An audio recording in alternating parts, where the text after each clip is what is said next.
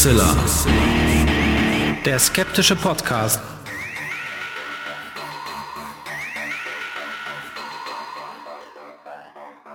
Hallo und herzlich willkommen zum 296. Mal bei Hoaxilla, dem skeptischen Podcast. Wie immer fast bei mir die wunderbare Hoax Mistress Alexa.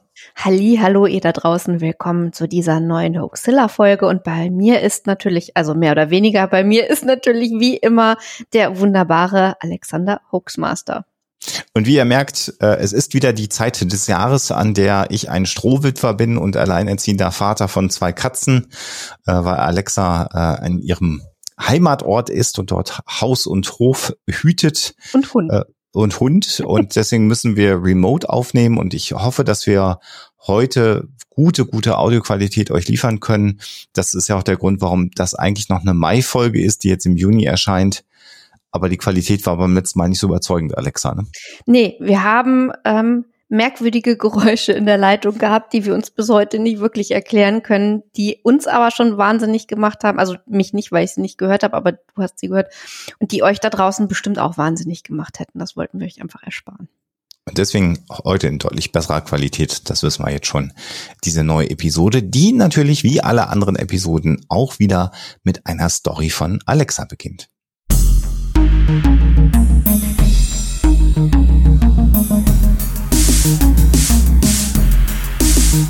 Die Story der Woche.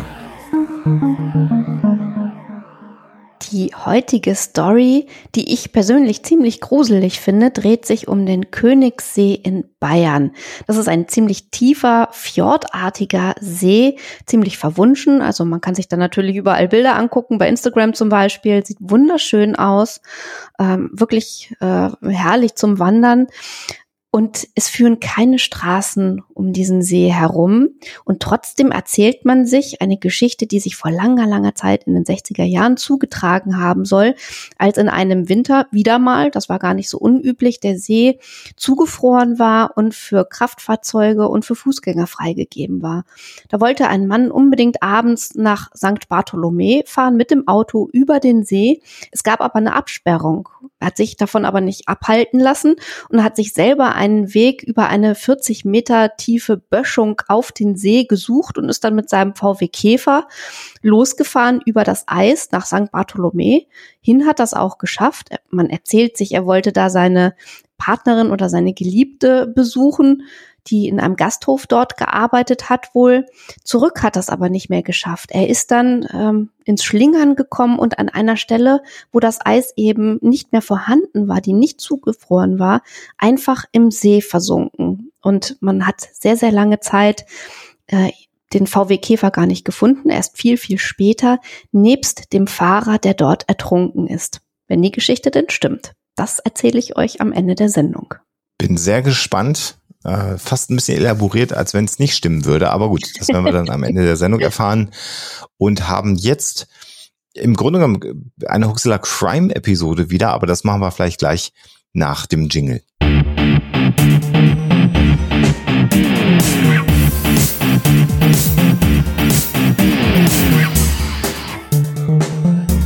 Thema der Woche.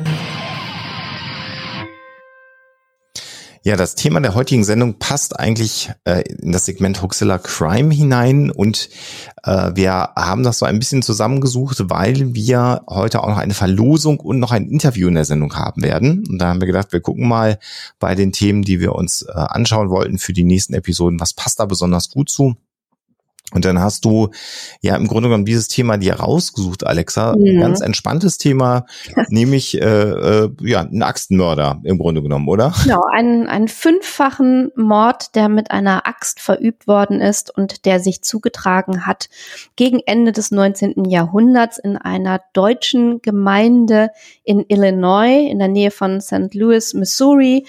Und äh, das Städtchen, in dem sich das zugetragen hat, äh, heißt eigentlich Millstadt, ähm, beziehungsweise die Gemeinde, äh, in der das stattgefunden hat, die es damals gegeben hat, äh, nannte sich Saxtown. und äh, ja, war bewohnt von einer sehr, sehr eng miteinander verbundenen deutschen Community von Auswanderern. Und es war überhaupt eine, eine wahnsinnig spannende Zeit, äh, 1874, relativ kurz, nur wenige Jahre nach dem äh, Sezessionskrieg. Äh, wirklich eine Zeit der, der Umbrüche, der Neuordnung und ähm, auch in dieser ländlichen vermeintlich friedlichen Gemeinde mhm. ähm, haben sich dann wirklich schreckliche Verbrechen zugetragen. Warum und wieso und was der Hintergrund sein könnte und was da noch eine Rolle gespielt hat, werden wir im Laufe der Sendung besprechen.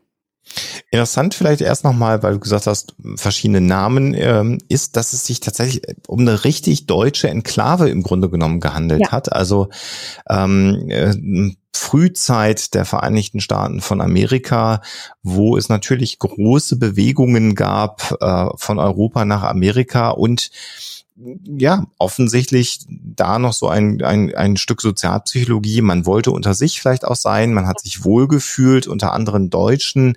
Sextown äh, im Grunde genommen, weil es ja eher so sächsische, sächsische Siedler damals mhm. waren, ist eine der Vermutungen, dass deswegen der Name so gewählt worden ist. Ein, ein, ein Punkt, der ganz interessant ist, je nachdem, wo man, wo man hinschaut, ähm, die Familie, um die es dreht, soll sich ähm, oder soll aus Hille stammen. Und mhm. wenn das dann dem so wäre und das nicht durch irgendwelche Amerikaner, die recherchiert haben, irgendwie ja verunglimpft ist oder der Name falsch ausgesprochen worden ist oder man sich vertan hat, dann ist das tatsächlich eine Gemeinde und ein kleiner Ort, der wirklich bei mir an meiner Heimatstadt direkt ums Eck ist. Also ich bin mhm. in meinem Leben, in meiner Jugend, in meiner Kindheit sehr, sehr häufig in Hille gewesen.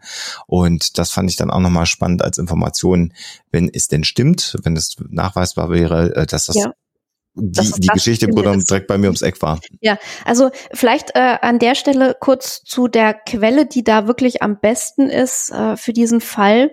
Also es gibt äh, im Netz auch so, so ein paar Artikel, die das Ganze schon natürlich mit Fakten aufbereiten, aber teilweise auch so ein bisschen ausgeschmückt sind. Also bei American Hauntings zum Beispiel gibt es einen relativ langen Artikel über den Fall, aber da sind halt manche Details so beschrieben, dass ich sagen würde, vielleicht hat der, der Autor, die Autorin da so ein bisschen äh, noch mehr Fleisch an den Knochen haben wollen.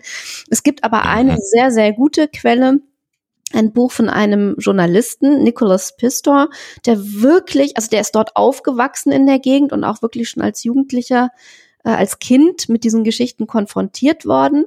Und er hat dann irgendwann gesagt, ähm, ich roll das Ganze wirklich mal auf und studiere alles, was es an zeitgenössischen Quellen, sprich an Zeitungsartikeln gibt zu dem Thema und fasse das in einem Buch zusammen und der hat was ganz Tolles gemacht, muss ich sagen. Der hat nämlich nicht nur den Fall beschrieben und spekuliert, wer es gewesen sein könnte, das weiß man nämlich bis heute nicht, sondern der hat auch ganz viel darüber geschrieben, wie die Menschen damals dort gelebt haben, was für einen Hintergrund die hatten, wie diese Gemeinschaft funktioniert hat, wie ähm, das Land in welchem Zustand das Land gewesen ist, äh, 1874. Und allein das äh, liest sich kulturgeschichtlich schon so spannend, äh, dass ich das wirklich jedem, der drankommt, empfehlen würde. Und der hat halt eben auch äh, recherchiert, was diese Geschichte, äh, was diese Familie, um die es da geht, die ermordet worden ist, für einen Hintergrund hatte. Also es geht um eine Familie, wir würden sagen Stelzriede, so schreibt sich das. Mhm. Ähm, er sagt im Buch, äh, das Ganze würde Stilton Reader ausgesprochen. Das ist dann die amerikanische Aussprache. Ähm, und diese Familie bestand zum Zeitpunkt des Mordes aus einem Großvater, äh, seinem Sohn, also dem Vater der Familie, dessen Frau und zwei Kindern. Ähm, ich glaube, das eine Kind war entweder sieben oder acht Monate alt äh, und der Sohn war so um die drei Jahre. Ähm, und das sind dann die Menschen, die eben ermordet wurden. Und die kamen, wie du eben beschrieben hast, so schreibt Pister ähm, aus Hille. Ähm, 1844 ist der äh, Großvater, der Karl äh, Stilson Reader, aufgebrochen mit seiner Frau äh, aus Hille und hat dann eben diese wirklich gewagte Reise auf sich genommen, weil er in Deutschland einfach so viel Unglück hatte, dass er es nicht mehr ausgehalten hat. Er hatte ein Haus, das ist ihm abgebrannt. Das war vermutlich Brandstiftung. Dann hat er ein Haus etwas kleiner wieder aufgebaut, da ist der Blitz eingeschlagen. Dann sind drei Kinder gestorben. Und dann hat er irgendwann gesagt, so, ich habe die Nase voll von Deutschland. Die Zeiten sind einfach reif dafür, ähm, sich zu verändern. Und dann ist er nach Amerika gegangen. Ähm, und diese Auswandererschiffe, das war auch nochmal wirklich so ein Kapitel für sich. Äh, wer das auf sich genommen hat, Ende des 19. Jahrhunderts, so eine Reise, der musste wirklich hart im Nehmen sein.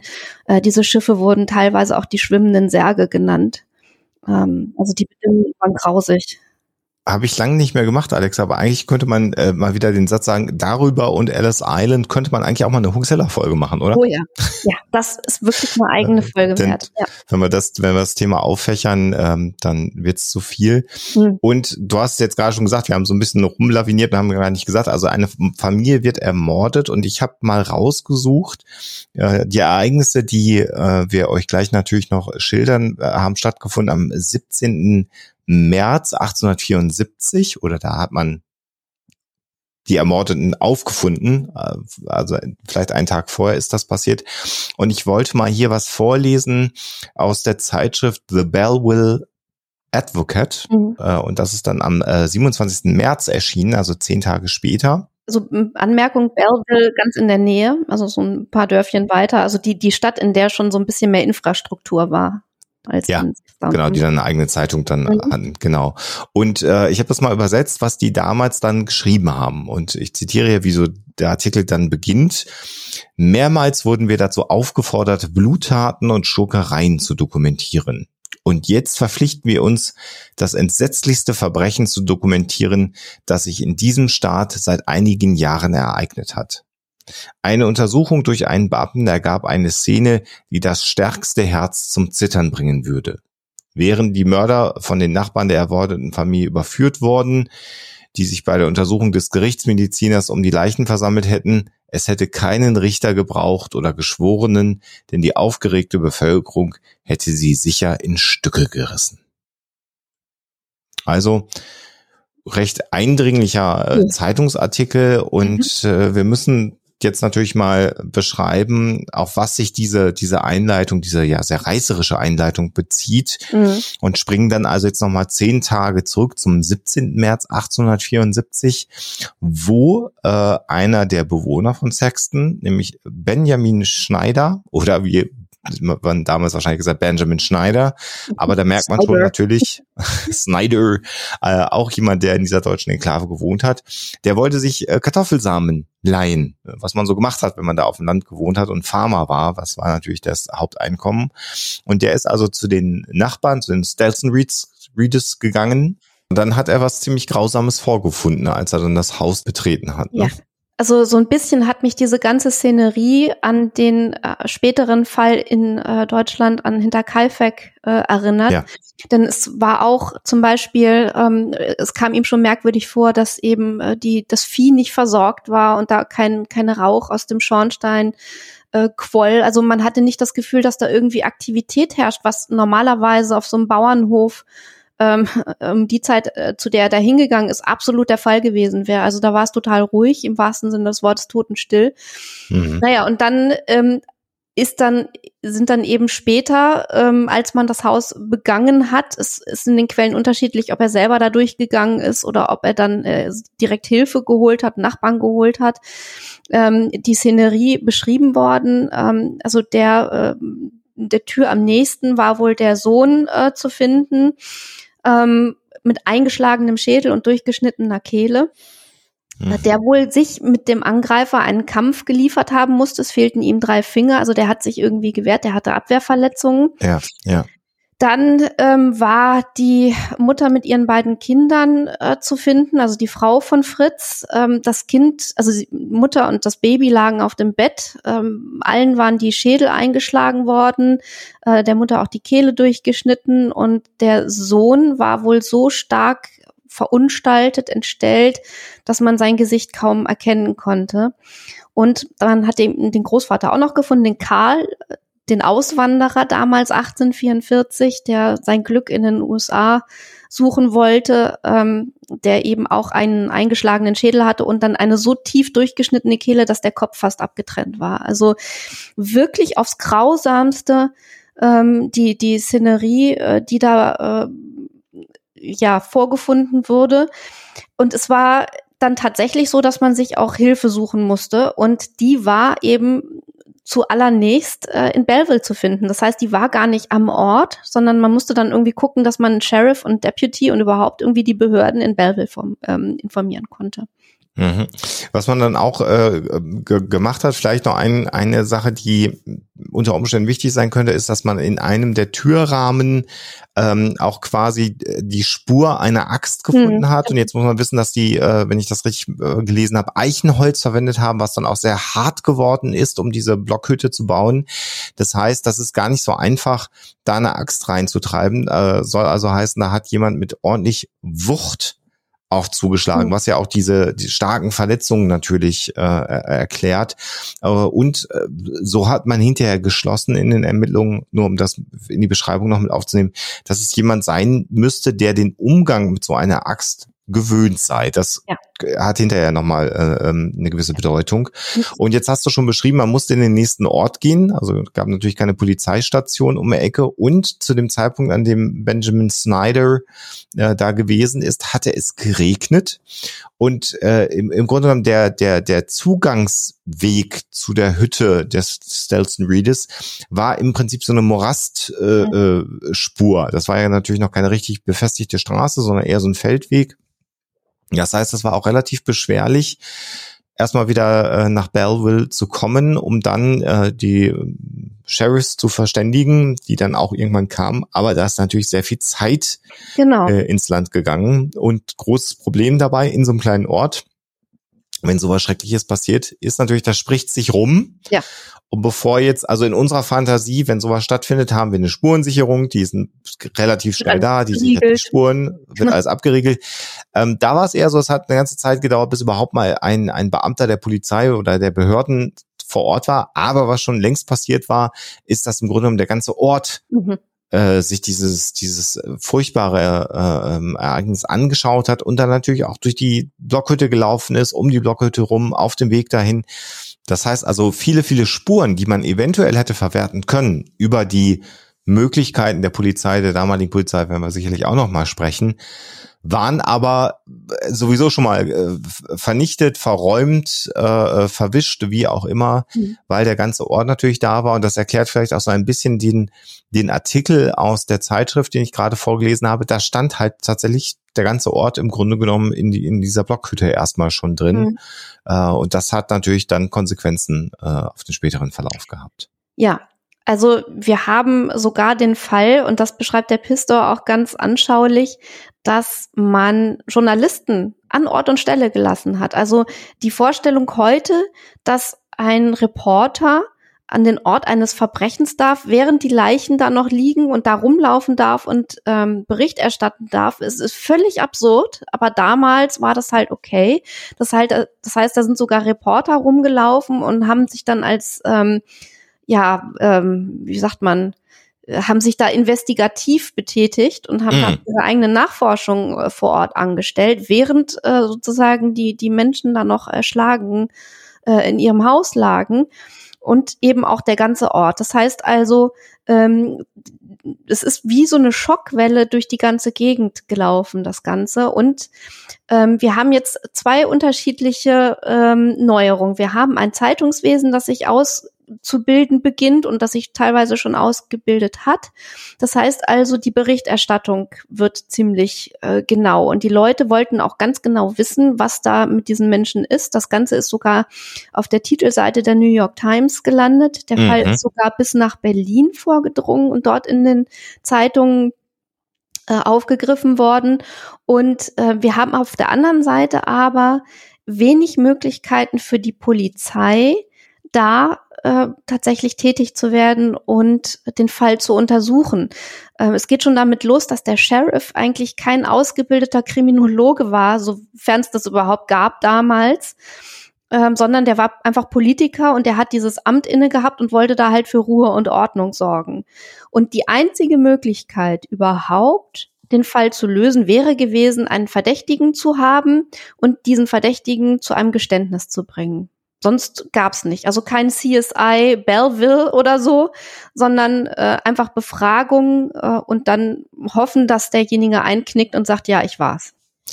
Äh, tatsächlich noch nicht mal Fingerabdrücke, das kam mhm. erst ein bisschen später ins Spiel. Jetzt, aber haben wir ja schon gerade beschrieben, selbst wenn es das unter Umständen damals schon gegeben hätte, wenn da investigative Reporter unterwegs sind und die haben natürlich dann irgendwann schon auch die Verstorbenen mit Tüchern abgedeckt. Das heißt, wo nimmst du Tücher her? Du fasst Sachen an, du machst unter Umständen sogar Schränke auf. Also das alles ähm, war hinfällig. Man hat dann in der Hand, das war tatsächlich noch eine Spur, die man gefunden hat, in der Hand eines der Opfer ähm, rote Haare, also von Haare eines rothaarigen Menschen äh, vorgefunden. Das hat dann hinterher auch dazu geführt, dass es eine Verhaftung gegeben hat. Ähm, heute, nur um es nochmal wieder zu beschreiben, mit ähm, Genanalysen wäre natürlich völlig klar gewesen, wenn ich Haare an einem Tatort habe und ähm, die Haar vom Kopf äh, prüfen kann von jemand anderen, dann könnte ich zumindest mal klären, dass diese Person am Tatort war. Mhm. Also und angefasst worden ist, äh, ob das dann der Mörder gewesen ist oder die Mörderin, sei mal noch dahingestellt. Aber selbst das war ja natürlich jetzt gar nicht möglich, sondern der hatte halt Haare eines rothaarigen Menschen in seiner Hand. Äh, das war im Grunde genommen die einzige Spur. Was man dann noch gefunden hat, war Tabak beziehungsweise ein Tabaksbeutel mit Blutspuren. Äh, und das war in einer, also von, also man hat dann die Umgebung der Hütte abgesucht und hat das dann gefunden. Und ähm, jetzt könnte man sagen, was hat das äh, damit zu tun? Also es ist davon auszugehen, dass der Täter sich auch verletzt hat bei dieser äh, Aktion. Das ist übrigens häufiger so, dass man mit Waffen auf Menschen losgeht, sei es Exo, sei es Messer, dass auch der Täter Verletzungen davon trägt bei solchen Ereignissen. Und so eine damals tradierte Behandlungsmethode, wenn man denn Wunden hatte, war da tatsächlich Kautabakblätter draufzulegen, weil man meinte, damit die Blutung stoppen mhm. zu können. Äh, und äh, das, was man dann geschlossen hat, war also, dass dieser Tabak-Tabaksbeutel, den man gefunden hat mit den Blutspuren, dem Täter gehört haben muss, der ähm, eben äh, Wunden hatte und die dann damit zum, die Blutung stoppen wollte. Und äh, es gab dann relativ schnell ähm, ja Stimmen, die gesagt haben, das ist doch in Richtung der Bolz ähm, mhm. Farm, da muss doch was faul dran sein. Genau, äh, dieser Herr Bölz äh, oder Bolz oder wie auch immer man ihn dort ausgesprochen hm. hat, war der Schwager, ähm, verheiratet mit der Anna äh, Stelson Reader. Und ähm, der hatte sich sowieso mit der mit den Stelson Readers so ein bisschen überworfen. Da ging es auch um Geld, um um Erbschaften, um Eifersüchteleien. Und insofern dachte man dann, aha, ähm, da hat es einen Konflikt gegeben und es deuten gewisse Dinge darauf hin. Dann soll der auch mal verhaftet werden. Insgesamt hat man dann in, im Zusammenhang mit diesen Morden acht Leute als Verdächtige verhaftet, aber äh, nicht in einem einzigen Fall konnte man irgendwie ähm, ja tatsächlich ein Geständnis erzwingen oder oder sonst irgendwie Indizien finden, die das dann richtig wasserdicht gemacht hätten. Und insofern musste man die dann alle wieder laufen lassen. Es war noch äh, ein Bruder von dem äh, Karl im Gespräch, äh, der auch sich gestritten hat. Auch da ging es um Geld. Und äh, schließlich hatte man dann noch jemanden, der mal für diesen Bruder gearbeitet hat, einen sogenannten Grubber. Äh, das war so ein Landarbeiter, der spezialisiert war darauf, äh, Baumstümpfe zu entfernen. Ähm, ganz interessant in dem Zusammenhang, die äh, deutschen Aussiedler haben sich äh, das Land immer danach ausgesucht, wie die Bäume da wachsen. Also wenn die irgendwo ein Stück Land gefunden haben, wo ganz besonders tolle Bäume wuchsen, dann wussten die, aha, da ist wahrscheinlich auch toll, äh, Landwirtschaft zu betreiben. Da ziehen wir hin. Mhm. Und insofern musste man dann sehr viel Rodung natürlich auch vornehmen und brauchte dann Leute, die wirklich geschickt damit waren und viel Kraft hatten und mit so einer Axt umgehen konnten, mit so einem Gerät, mit so einem schweren und dann eben auch diese Baumstümpfe entfernen konnte. Und ein gewisser Mr. Afghan, der war halt da äh, spezialisiert drauf, der hat das gemacht und den hatte man auch im Verdacht, diese Morde begangen zu haben und zwar im Auftrag. Also es war tatsächlich so, dass das Bells und äh, Afghan äh, verhaftet wurden, der Bells sogar zweimal. Und man hat die dann auch mit den mit äh, Bildern konfrontiert. Man hat die ähm, eben auch versucht weich zu kochen und befragt natürlich, aber das hat mhm. alles nichts genützt und vor einer ähm, Jury sind sie dann eben ähm, nicht schuldig gesprochen worden. Und insofern musste man sie dann wieder laufen lassen.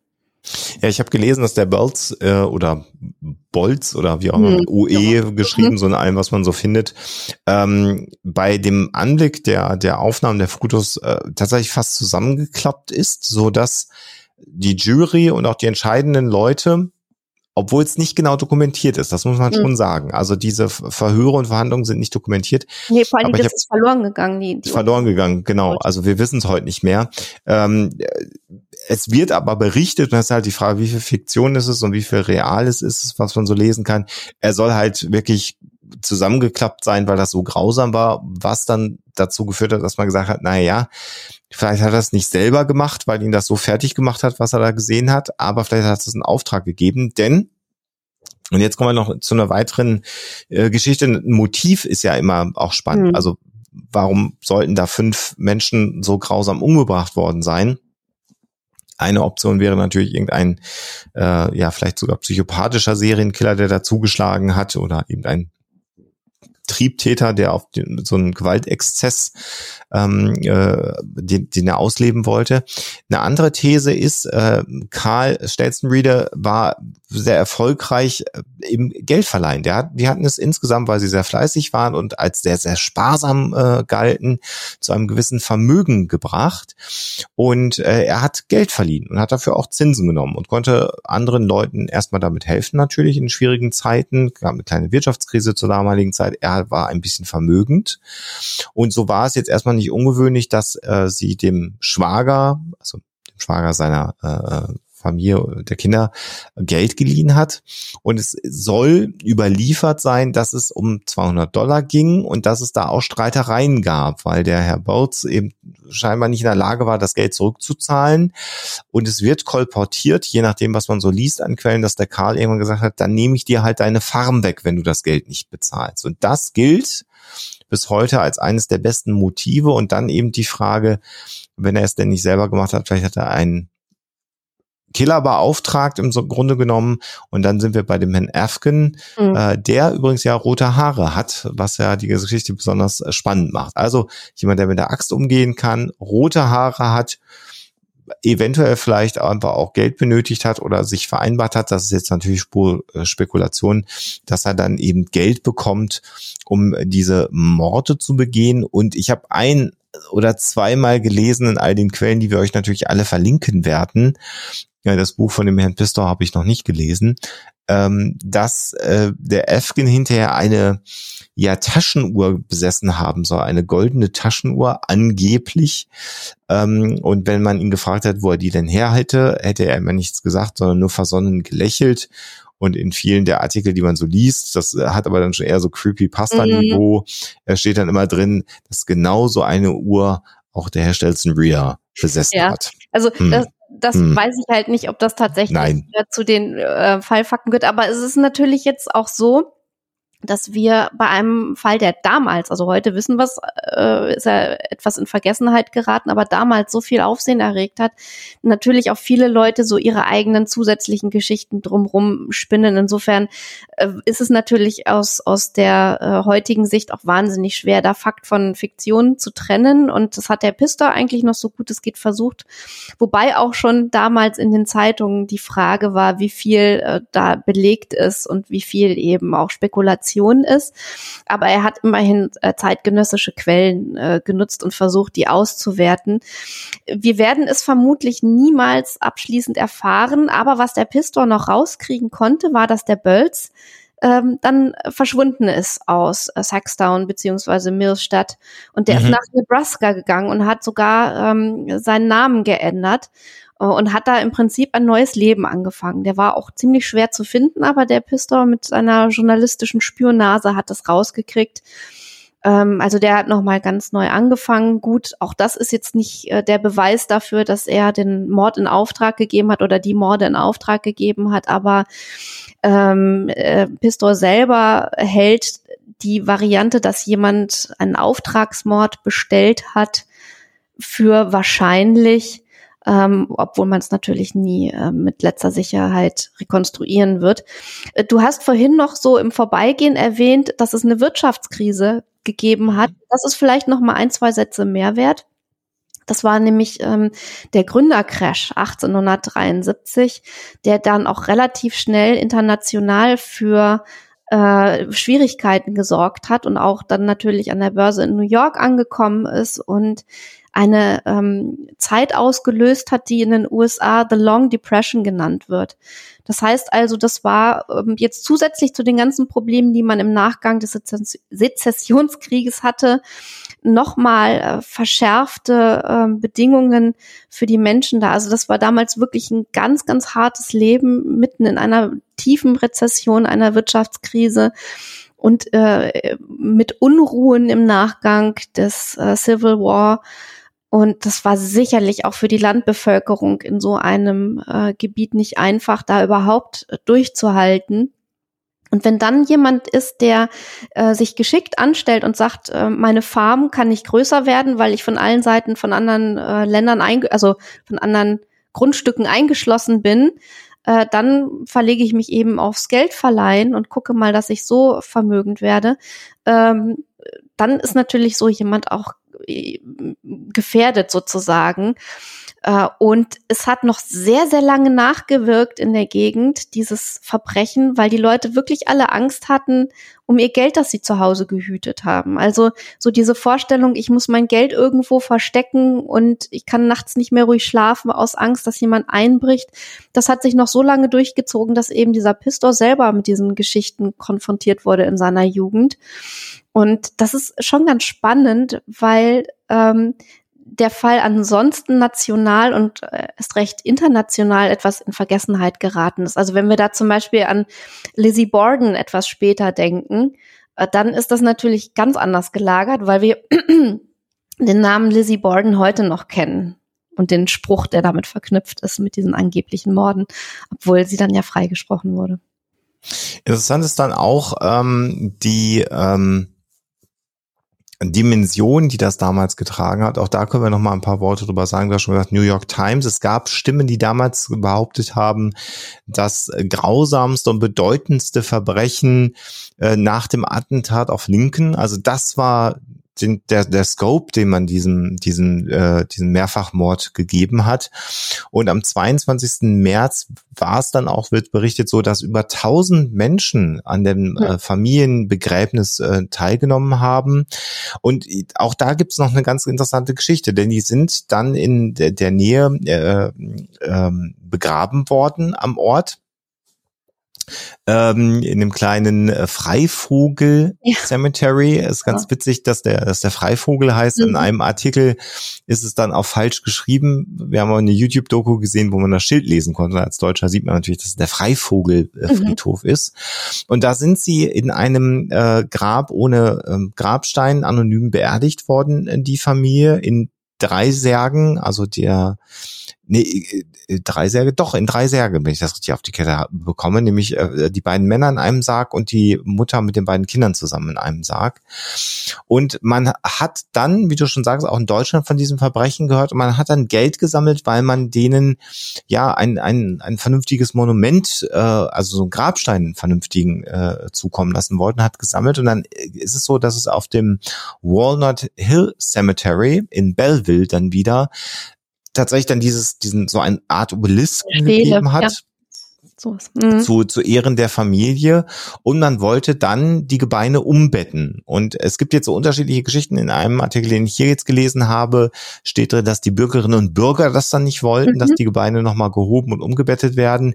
Es gibt auch Stimmen, vielleicht sind das auch eher kirchenkritische Stimmen in Amerika, die behaupten, die Kirche hätte das damals nicht mehr gewollt, dass äh, da umgebettet nee. wird Das waren die, Das das, waren die, die, die Bauern in der Bewohner.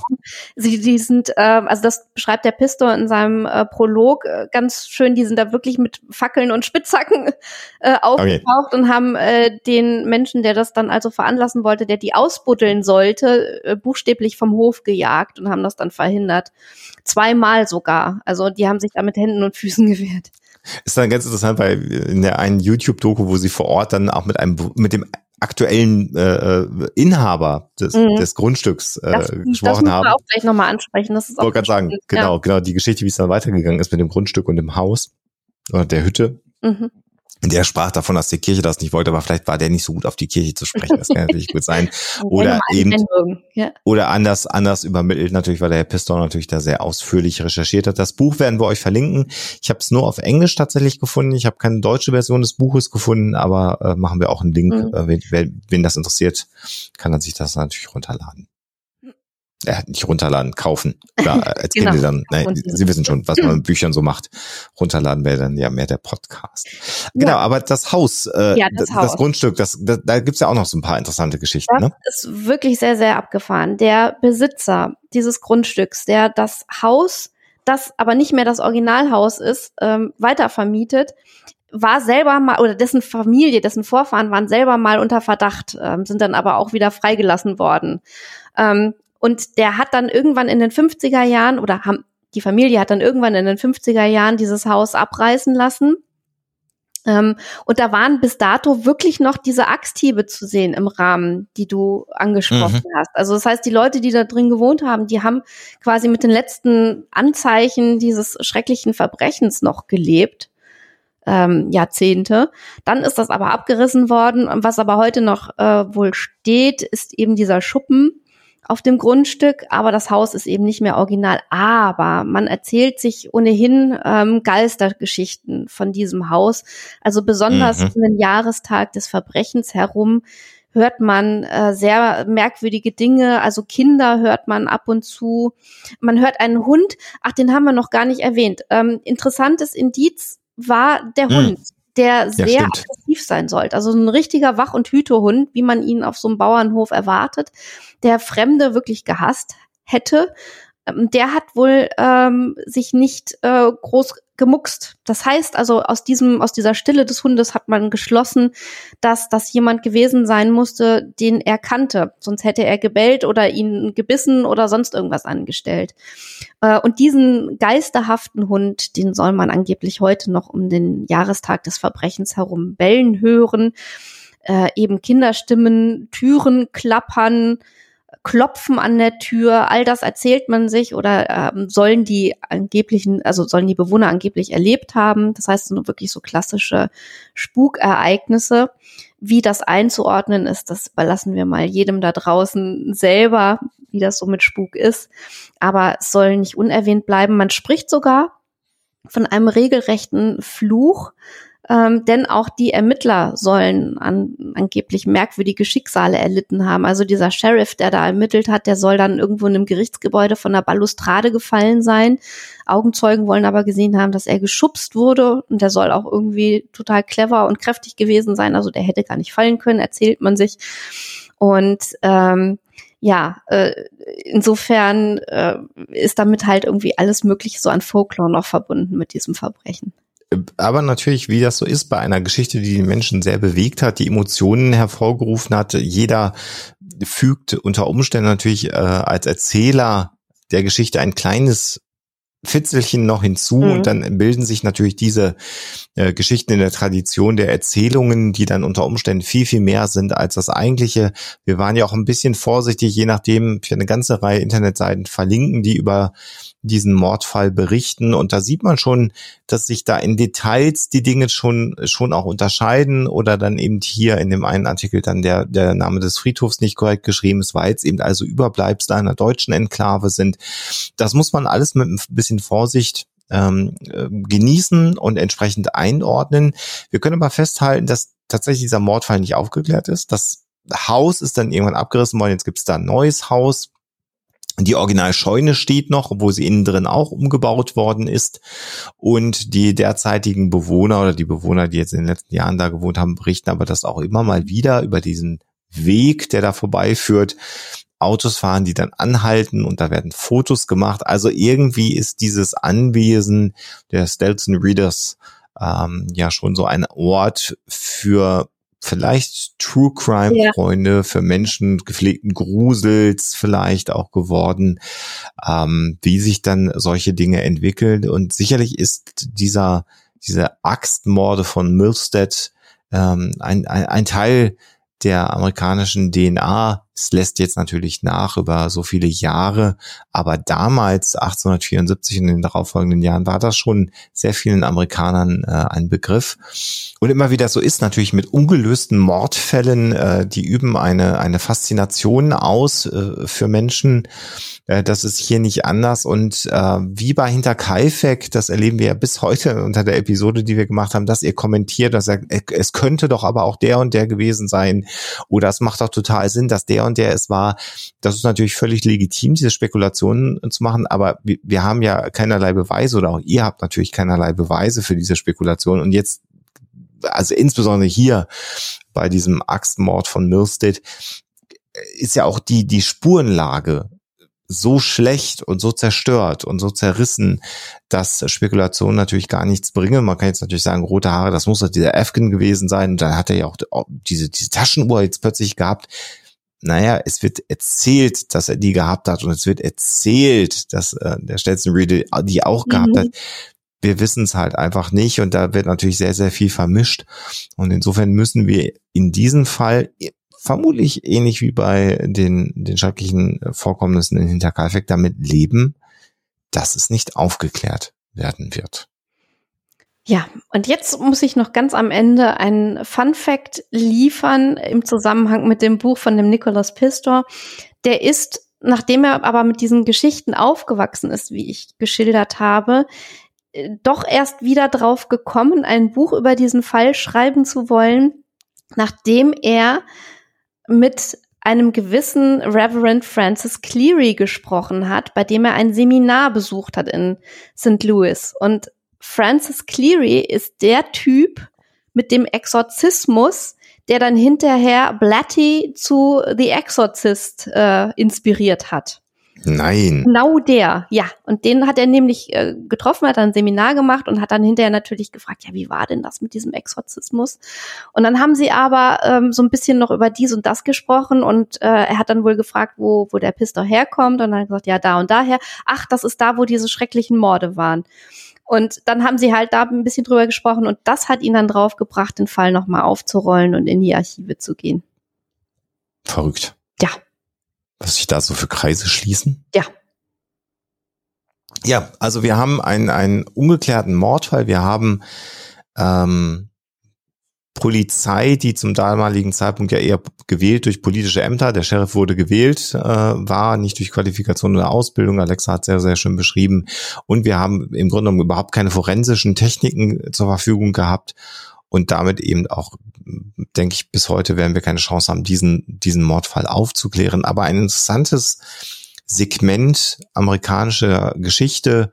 Und wenn ihr euch die verschiedenen Artikel nochmal durchliest und dann auch die verschiedenen Zeitungsartikel, die man dann noch finden kann zu diesem Thema, dann fügt sich da ein Bild und ganz interessant war dann nochmal der Belleville Advocate, der 1874 dann äh, auch in einem Artikel dann irgendwann dann äh, schließend zu diesem Fall schrieb, der Mord in Sextown wird mit dem Zusatz Geheimnis im Englischen Mystery in die Geschichte eingehen. Das heißt also bereits 1874 war der Reporter, der diesen Artikel geschrieben hat, eigentlich schon davon überzeugt, dass das nicht aufgeklärt wird und ein Mysterium bleiben wird, ein Geheimnis. Und da hat er interessanterweise tatsächlich recht behalten. Ja, und jetzt haben wir schon gesagt, wir haben diese, diesen Fall so ein bisschen ausgesucht, weil wir noch eine, ein, ein Preisausschreiben, eine Verlosung haben. Äh, da freuen wir uns sehr, dass wir das machen können. Wir waren vor nicht allzu langer Zeit in München. Wir sind also aus dem Landleben in die große Stadt gefahren und waren bei äh, Sony BMG in München eingeladen zur Premiere äh, deren neuen Labels Europa Next, wie es jetzt heißt. Europa eben Hörspiele und eigentlich ja geprägt für durch Hörspiele für Kinder und Europa Next jetzt die Idee Hörspiele für Erwachsene. Und äh, wir haben ja schon äh, über Wie dann berichtet und äh, auch über den zweiten Teil von Wie dann. Kann jetzt sagen, werdet ihr auch gleich hören, wir haben auch ein paar Informationen zu Wie dann 3 hm, eventuell rausgehört und haben über Hideaway berichtet. Und Raimon hat eine neue Geschichte jetzt geschrieben über eine Stadt namens Hurricane in den Vereinigten Staaten. Und äh, die, die Reihe trägt den Untertitel Stadt der Lügen. Und wir haben bei dieser Premierenveranstaltung zum einen ganz was Leckeres zu essen bekommen. Das dürfen wir auch ja. mal sagen. Das war ganz nett. Und wir hatten dann tatsächlich die Gelegenheit, äh, mit Raimon mal wieder zu sprechen. Nicht ganz so lang wie sonst, aber immerhin ein paar Minuten. Und es war sehr nett, Alexa, oder? Es war super spannend und ich finde auch die, das Setting äh, und die Geschichte sehr, sehr spannend, die er da entworfen hat. Aber das müsst ihr euch gleich einfach selber anhören und dann natürlich auch das Hörspiel. Genau, also hören wir erstmal rein, was Raimon Weber jetzt über Hurricane Stadt der Lügen selber zu erzählen hat und über die Entstehung. Und wir hören uns dann gleich nochmal wieder, damit wir euch erklären können, wie ihr dann eine von fünf Boxen gewinnen könnt von Hurricane Stadt der Lügen. Aber jetzt hören wir erstmal rein, was denn der Meister des Grusels, der ist jetzt so sympathisch. Hören wir mal, was Reimann zu erzählen hat. Ja, wir sitzen hier gerade im Sony Hauptquartier in München, freuen uns sehr, dass wir hier sind und haben mal wieder Raimon Weber zu Gast. Man könnte ja sagen, dass das langsam in Serie geht. Raimon, schön, dass du da bist. Äh, und heute war die Premierenfeier zu Hurricane äh, deiner neuen Hörspielreihe, jetzt bei dem Label Europa Next, so heißt es jetzt, die Erwachsenenhörspiele. Vielleicht magst du unseren HörerInnen ganz kurz in ein paar Worten beschreiben. Wir werden den Trailer auch verlinken, den kann man sich dann anschauen, worum es in Hurricane geht. Hurricane ist eine kleine Stadt inmitten Alaska zwischen Anchorage und Fairbanks. Und auf den ersten Blick erscheint dort das Leben in ganz geregelten, ruhigen, fast langweiligen Bahnen abzugehen. Das tut es aber nicht weil irgendwann bringt der Sohn des Polizeichefs gemeinsam mit seiner Freundin ein Touristenpärchen um. Das kommt dann raus und der Polizeichef muss es verschleiern. Äh, aber das ist eigentlich nur der Beginn vom Plot, weil dann setzt das eine gigantische Kettenreaktion in Bewegung und ganz viele Leute sind daran beteiligt. Jeder will Vorteile daraus ziehen. Korruption, Drogenhandel, Prostitution und letztendlich jeder gegen jeden und alle sind miteinander verstrickt und um alle Charaktere zieht sich die Schlinge immer mehr zu. Es wird unerträglich für die einzelnen Individuen. Und die einzige, die sich versucht dagegen aufzulehnen, ist die Polizistin Pam Turner, aber sie hat praktisch alle gegen sich. Kannst du dich noch an den Moment erinnern, als dich so richtig die Inspiration für diese Geschichte erwischt hat? Oder war das mehr so ein Zusammenkommen von verschiedenen Gründen, die die Geschichte jetzt für dich reizvoll gemacht haben oder das Motiv reizvoll gemacht haben? Ja, es gab einen realen Auslöser und der ist eher sehr, sehr traurig. Vor Jahren gab es einen Fall in Dessau. Eine chinesische Studentin wurde dort tatsächlich von einem Pärchen in einen Hauseingang gelockt und dann umgebracht. Das ist eine wahre Geschichte. Und auch dieser Sohn äh, war der Sohn des Polizeichefs von Dessau. Okay. Und der hat das dann versucht zu vertuschen und seine Frau war die Stellvertreterin. Also war die Polizei von Dessau mehr oder weniger ein Familienbetrieb, so wie jetzt die Polizei in Hurricane, Alaska. Und das ist dann natürlich alles aufgeflogen. Und das war eigentlich der Ausgangspunkt. Das Ganze habe ich dann weiter gesponnen. Und ähm, ich fand das so schockierend, weil man muss sich vorstellen, als dieses ähm, die Staatsanwaltschaft kam denen dann drauf, es wurde schlecht ermittelt und dann wurden die suspendiert und dann wurden andere Polizeikräfte äh, eingesetzt, die dann ähm, äh, den Fall aufklären sollten und es schließlich auch geschafft haben. Aber während zum Beispiel in Dessau die Bevölkerung eine Ehrenwache auf dem Markt zu äh, in Gedenken an die verschwundene Chinesin gemacht haben, eröffnete der Polizeichef, der suspendierte Polizeichef mit seiner Frau einen Biergarten mit Blasmusik. Oh. Das kann man nicht erfinden. Hätte ich das so geschrieben, würden diese Leute sagen, der spinnt, der Weber. Aber das war so der Plot, das Ganze nach Alaska zu verlegen, wo es eigentlich noch, ich sag mal, verwegener ist. Und da spielen dann auch noch ähm, Drogengeschäfte mit rein. Ja, ich, ich muss einfach sagen, das hat dann auch äh, Spaß gemacht. Ravan, du bist jemand, der gerne in die, ich sag mal, dunklen Ecken blickt Ähm, es klingt hier so ein bisschen so, also unsere Hörerinnen kennen ja noch wie dann sicherlich jetzt die beiden äh, Staffeln, die gelaufen sind. Da ging es ja auch in etwas übersinnliche Sphären, vielleicht, wenn man so formulieren möchte. Ich habe den Eindruck, nach dem, was du hier erzählst, Hurricane ist ein bisschen mehr im im Realen verortet, aber beschäftigt sich ein bisschen mehr mit der Psyche von Menschen. Würdest du das unterschreiben? Ja, das siehst du ganz richtig. Wir bleiben aber wirklich im Realen und tauchen dann in die Abgründe äh, der menschlichen Psyche ein. Und da kommen verschiedene Charaktere rein. Es gibt den Elder-Clan, der im Drogengeschäft ist. Und dort haben wir allein drei Elder-Brüder, deren Charaktere so verschieden sind, plus äh, der Mutter, die diese Brüder auch noch lenkt.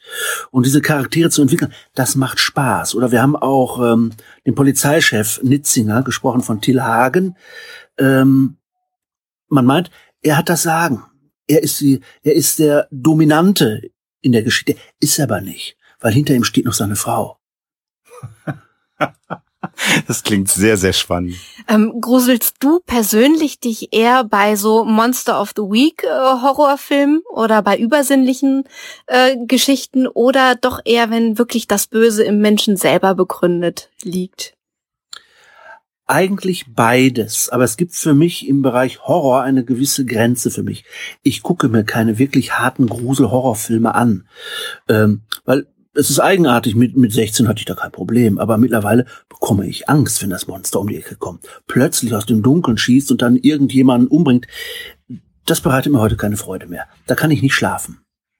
Das finde ich aber sehr schön bei deinen Geschichten. Also wie dann ist ja auch sehr gruselig, wenn ich auf wie dann nochmal komme. Hurricane konnte ich noch nicht hören, sonst würde ich darüber was sagen. Aber ich fand es angenehm. Es war spannend, es war, es war nicht over the top, es war jetzt auch nicht Splatter. Gut, im Hörbereich wird auch schwierig, aber es war so, dass es dich gepackt hat. Aber ich konnte trotzdem nachts gut schlafen, äh, obwohl es mich gepackt hat. Das fand ich sehr, sehr angenehm. Äh, insofern Kompliment an der Stelle an dich. Lass uns noch mal ganz kurz darüber reden, dass du ja nicht nur die Geschichte geschrieben hast, Du hast das Ganze mit deinem äh, Freund und Produ äh, Manager Uwe Kallik ja auch produziert und Regie geführt. Ähnlich wie bei Vidan 2. Vielleicht magst du noch mal ein paar Worte dazu sagen. Jetzt bei Vidan im Grunde genommen eine Fortsetzung, da war man vielleicht schon ein bisschen mehr drin. Jetzt eine ganz neue Geschichte mit ganz neuen Sprechern. Wie war das für dich? War das schwierig, ganz neu zu starten oder war es einfach? Du lernst ja immer mehr. Wie dann eins, davon haben wir sehr viel gelernt. Es werden auch immer wieder kleine Fehler gemacht, dass es heute Sachen gibt, wo ich sage, hui, das hätte man besser machen können. Aber das ist einfach normal. Das ist in jedem Job so. Und bei Vidan 2, äh, glaube ich, haben wir schon mal eine deutliche Steigerung erfahren. Und ich hoffe, dass es uns auch gelungen ist, dass bei Hurricane nochmal zu steigern. Vor allem von der Dichte der Person und der Geschichte. Ähm, das Schönste ist immer, wenn die Leute mir sagen, boah, ich habe einen Film gesehen. Ich habe kein Hörspiel gehört, sondern mhm. ich habe einen Film gesehen. Das ist für mich wirklich äh, das Tollste, was passieren kann. Weil wenn ich schreibe, sehe ich nur Bilder. Ich tauche dann da ein und sehe die ganzen Charaktere direkt vor mir. Was sie anhaben, wie sie sich bewegen.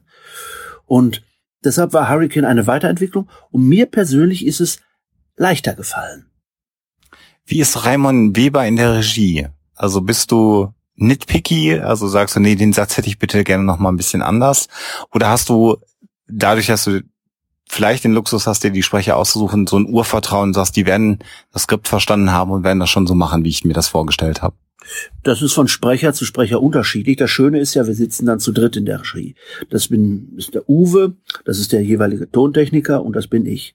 Und manchmal überhörst du auch etwas. Das ist halt so. Und dann sagt der eine, halt, das brauchen wir nochmal.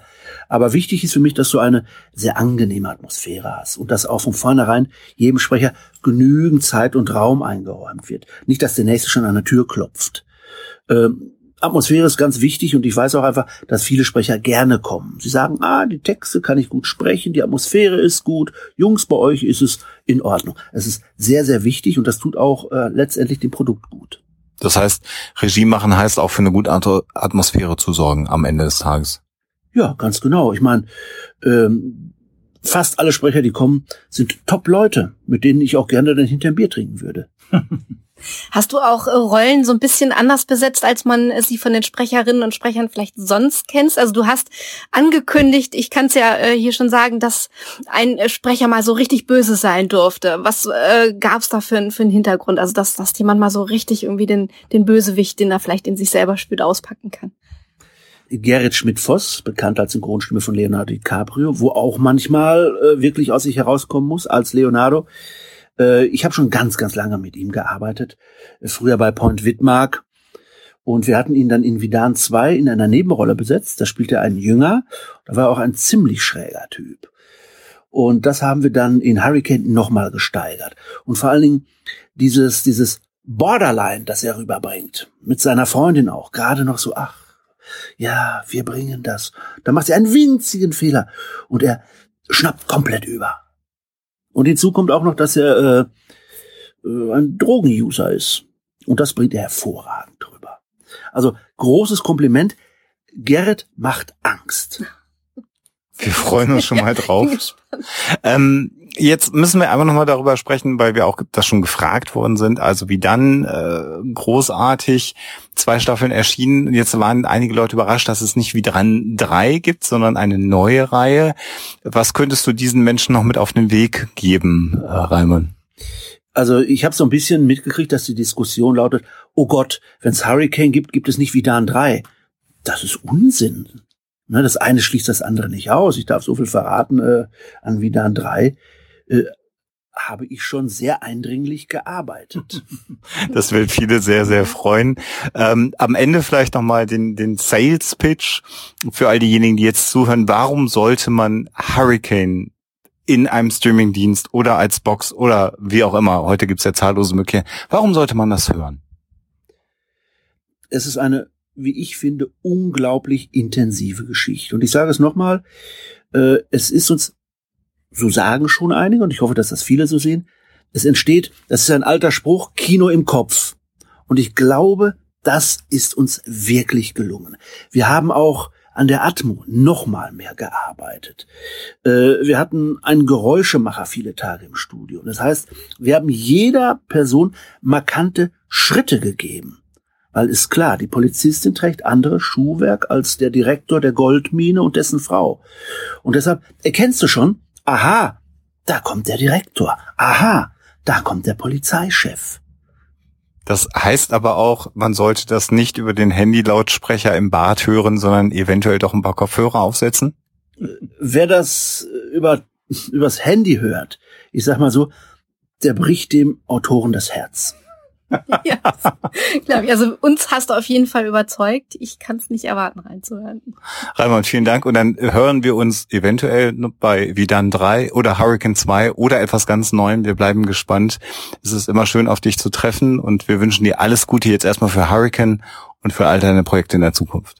Ich bedanke mich bei euch und ich kann versprechen, ein Rentenalter gibt's für mich nicht. Das freut uns zu hören. Alles Gute dir. Danke dir. Ja, also so viel dazu. Auch ein kleiner Hinweis äh, auf wie dann äh, drei tatsächlich äh, an der Stelle. Und ihr könnt jetzt, wie ich gerade schon gesagt habe, eine von fünf Hörspielboxen von Hurricane Stadt der Lügen gewinnen. Alles, was ihr dazu tun müsst, ist uns eine Mail zu schreiben, indem ihr uns sagt, in welchem Bundesstaat der Vereinigten Staaten von Amerika denn Hurricane sich befindet.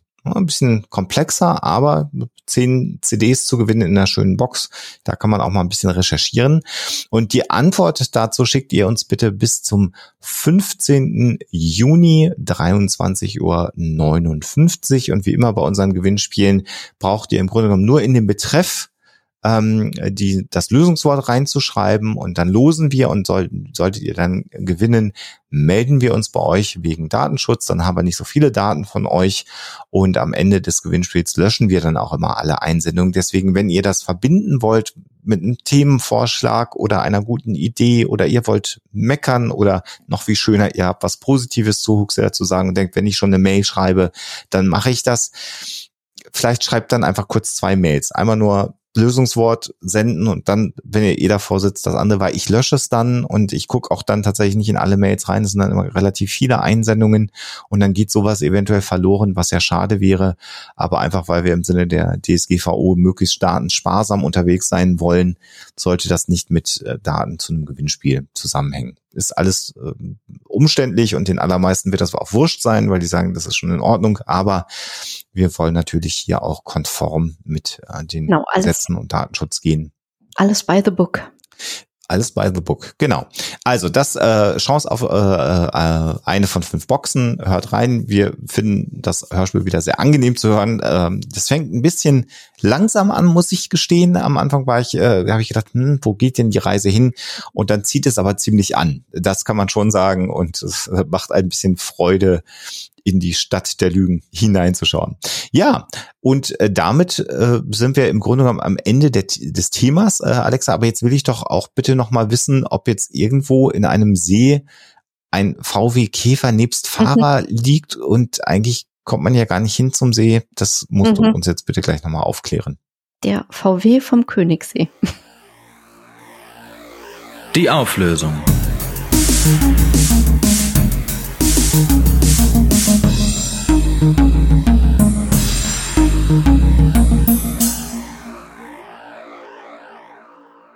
Die Geschichte vom VW im Königssee ist tatsächlich wahr.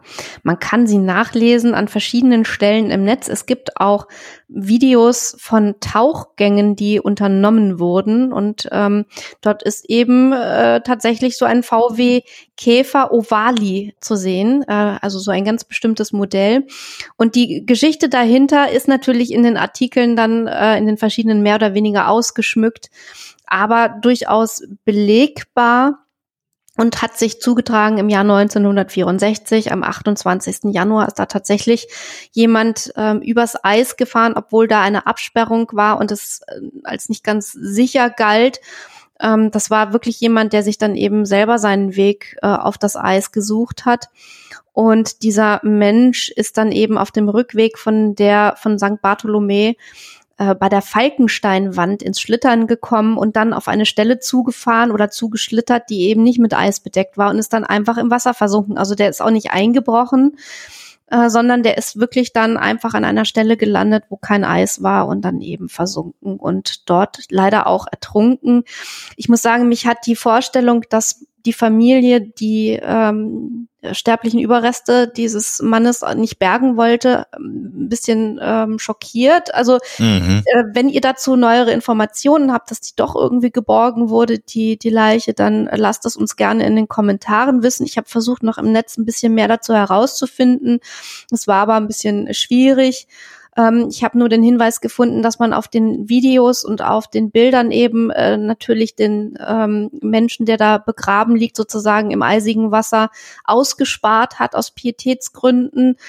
Äh, und insofern ähm, gibt es natürlich Hinweise darauf. Ähm, aber eben, also die Geschichte vom versunkenen Käfer äh, ist definitiv wahr.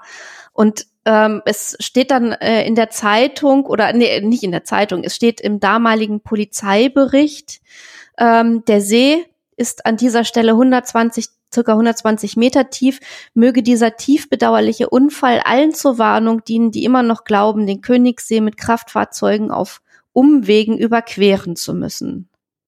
Also eine äh, tragische, eine traurige Geschichte, ähm, die ja heute noch für ja Spannung sorgt bei Menschen, die den Königssee besuchen und dort eventuell auf Leute äh, treffen, die sich da auskennen und diese Geschichte erzählen können. Aber eine wahre Geschichte. Das ja. wirklich mhm. ein, eindrücklich und, und bedrückend mhm. ein Stück weit. Ja. ja, damit sind wir am Ende der 296. Episode von Huxilla in Remote aufgenommen ein bisschen schwieriger und ungewohnt für uns. Schöner ist, wenn wir zusammen vor dem Mikro mhm. sitzen, mhm. aber immerhin können wir aufnehmen. Wir werden auch zeitnah das nächste Thema äh, noch aufnehmen und haben schon gute Ideen für die weiteren Folgen. Das heißt, wenn alles, alles gut geht und nichts Schlimmes passiert, so in diesem Monat vier Huxilla-Folgen erscheinen und äh, äh, dann auch noch einige der Fangespräche, die ich auch noch mal nachträglich hochladen möchte. Äh, es ist wieder die Zeit des Jahres, hätte ich fast gesagt, die Zeit des Podcasts, äh, wo wir Danke sagen für die zahlreichen Unterstützer. Und ich kann jetzt hier schon mal äh, für alle, die bis hierhin zugehört haben, schon mal sagen, demnächst wird es ein Video geben, wenn Alexa wieder hier äh, am Ort ist, im Voralpenland, wo wir dann äh, nochmal Dinge ankündigen. Aber ich will es jetzt hier auch schon mal gesagt haben, weil ich glaube, es macht Sinn, dass es so langsam mal so einsinkt. Wir haben die Überlegung, dass wir Huxilla besser machen können äh, an einigen Stellen, dass wir besser ähm, oder verlässlicher veröffentlichen können, dass wir nicht mehr so dieses Problem haben, dass zum Ende des Monats es sich knubbelt. Und da haben wir so verschiedene Ideen und eine der größten Ideen, äh, die das bedeutet oder wie wir das hinbekommen, dass Huxilla noch besser wird äh, und wir uns noch weiter verbessern können, ist die Tatsache, dass ähm, es cooler wäre, wenn ich nicht zwei Berufe hätte, sondern einen Beruf, der da Huxilla heißt.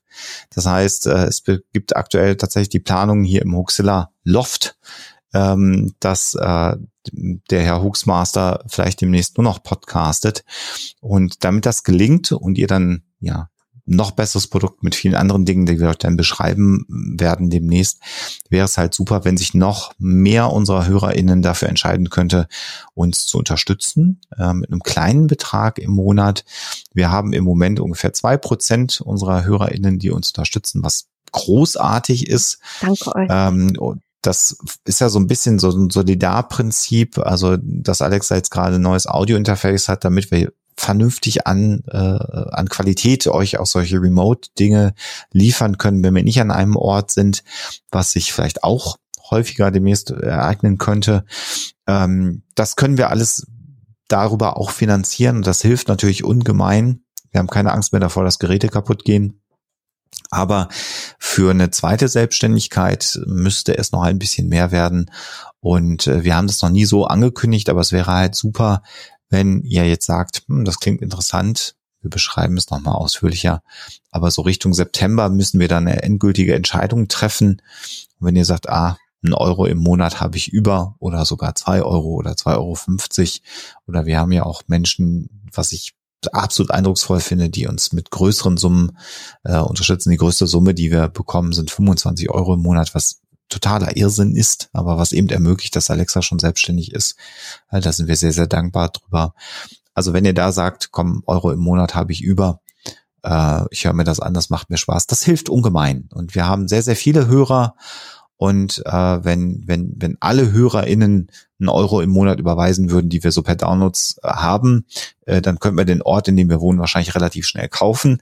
Das ist natürlich Unsinn und es gibt äh, viele Menschen, die einfach das Geld nicht haben. Das Thema Armut ist ein großes Thema. Gerade aktuell bekommen wir das ja wieder mit und wir, alles wird teurer. Insofern äh, eben Solidarprinzip, wer sagt, ich habe einen Euro im Monat über, ich kann den erübrigen, damit alle anderen auch weiter Huxela hören können. Das wäre super gibt es demnächst noch mehr. Ich wollte es jetzt aber einmal auch erzählt haben, weil ich selber auch so aufgeregt bin von diesem Plan, ja. dass das hier demnächst mein Beruf sein könnte. Das ist, Na, du bist ein Berufshoaxmaster. Erstaunlich, stell dir das mal vor. ähm, das bekommt mir wahrscheinlich gar nicht gut.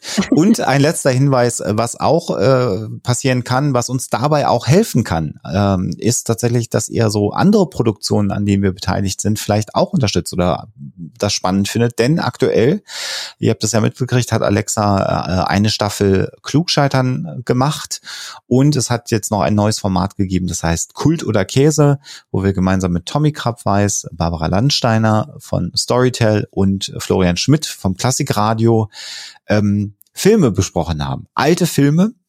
Äh, und das ist zum Teil hoch emotional gewesen, weil wir die nicht alle ja. gut fanden. Und ein paar fanden wir aber auch sehr gut. Und bei einigen haben wir uns zutage gefördert ja. worden.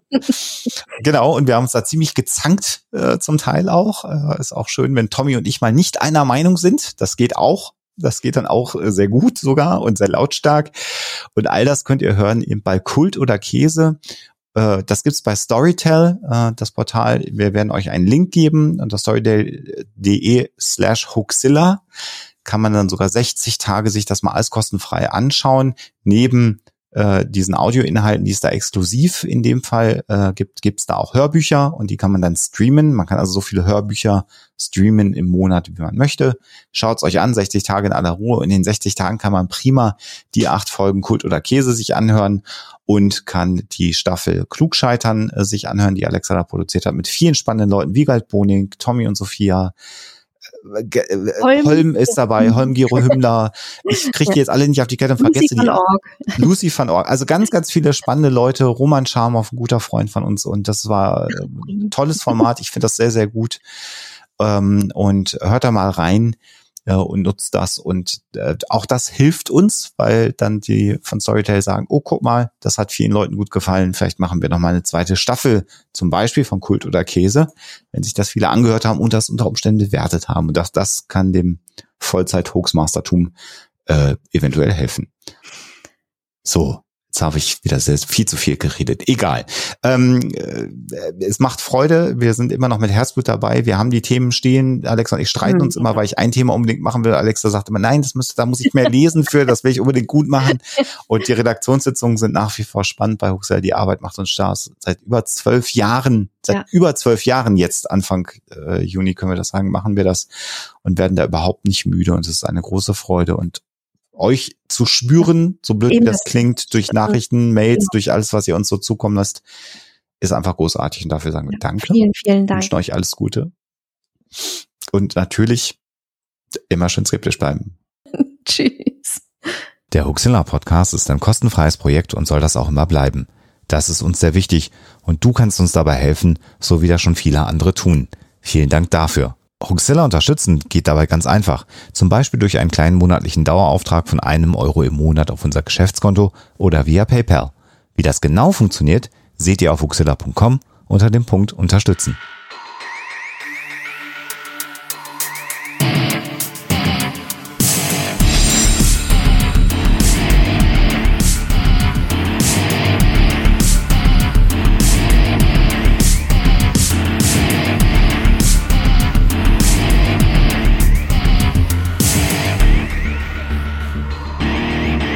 Schickt Fragen, Anmerkungen oder Feedback an info@huxilla.de.